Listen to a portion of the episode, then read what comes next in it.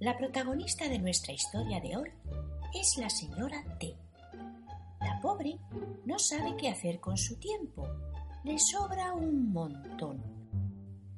Así que se le ocurren una, dos y hasta tres grandes ideas para que sus días no sean tan largos. Con mucha paciencia y unas pinzas conseguirá meter en bolsitas de colores los segundos, minutos y horas que le sobran. ¿Qué creéis que pasará? Pues prestad mucha atención que os lo voy a contar. Las bolsitas de la señora T, de Paula Merlán. Le sobraba el tiempo y no sabía qué hacer con él. La señora T se sentía muy sola y aburrida en su enorme mansión. El tiempo pasaba muy, muy despacio. Un día se le ocurrió una primera gran idea. ¿Y si le quitara segundos a los minutos? Pensó. Los segundos son muy escurridizos, así que debo de ser muy rápida. La señora T buscó por la habitación y recogió todos los relojes que encontró a su paso.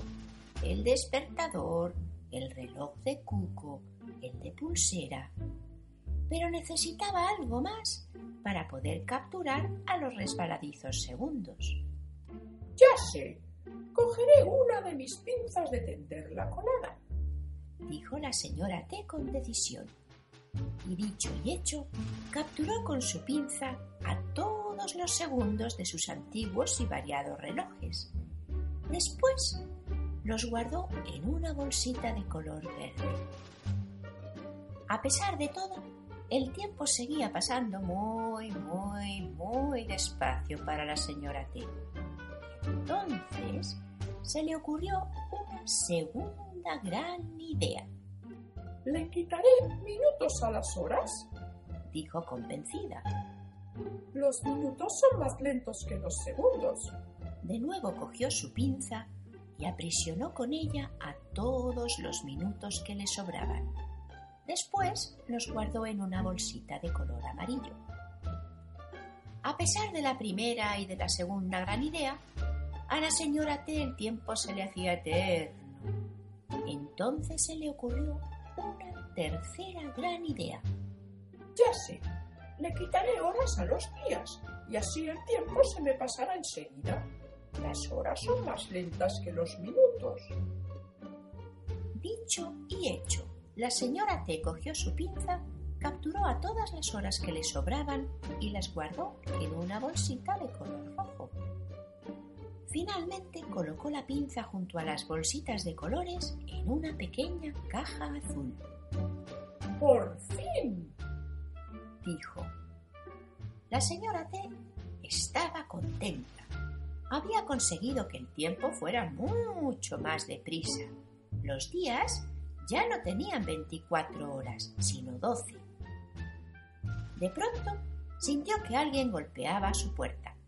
Era su amiga, la señora Agobios. Buenos días, señora T, dijo casi sin respirar.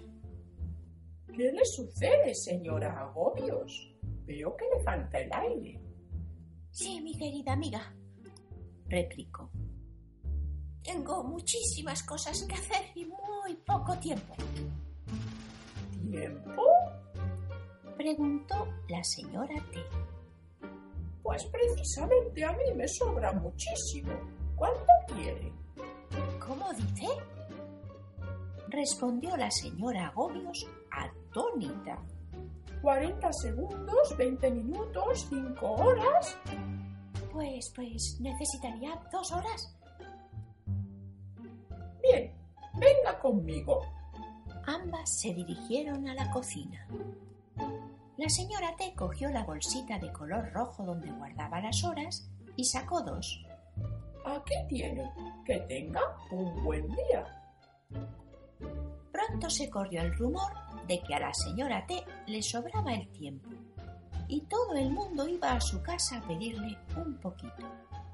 El panadero le pidió 25 minutos para que sus empanadas finalizaran la cocción. La costurera quería una hora para rematar su falda color verde pistacho. La maestra precisaba dos horas para acabar de corregir los exámenes de sus alumnos. Y así, día tras día. A la señora T se le iba acabando el tiempo. Cada vez capturaba más segundos, minutos y horas de sus antiguos relojes para regalárselos a quienes se lo pedían.